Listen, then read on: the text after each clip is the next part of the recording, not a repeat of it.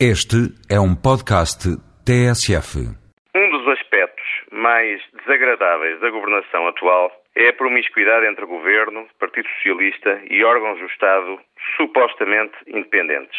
A recente nomeação para Ministro da Administração Interna do, até aqui, Presidente do Tribunal Constitucional é mais um exemplo chocante. Não está em causa, obviamente, a competência e idoneidade do Dr. Rui Pereira para o exercício do cargo para que foi nomeado no Governo. Provavelmente, atendendo ao seu perfil e à sua experiência, será a função e bem.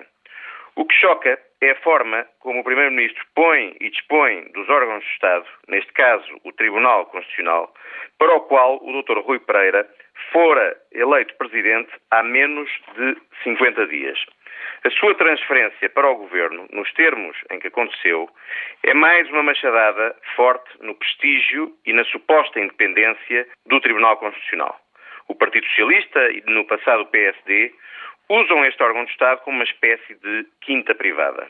Já relativamente ao Tribunal de Contas, tenho de corrigir as dúvidas que, enquanto deputado, lancei relativamente à nomeação do Dr. Guilherme Oliveira Martins. Dois anos depois, reconheço não estarem a confirmarem-se, felizmente, as desconfianças que na época inspirou esta nomeação. O Tribunal de Contas tem funcionado num registro de independência e com zelo, e porventura até com maior eficácia do que no passado. Apesar do método usado para a sua nomeação ser altamente questionável, a transferência direta, lembremos, do grupo parlamentar do Partido Socialista para o Tribunal, o Dr. Oliveira Martins tem revelado independência e competência, superando os temores que na altura se manifestaram. Há que criticar quando é de criticar, mas também há que retificar e, nomeadamente, fazer justiça pessoal quando o caso assim o determina.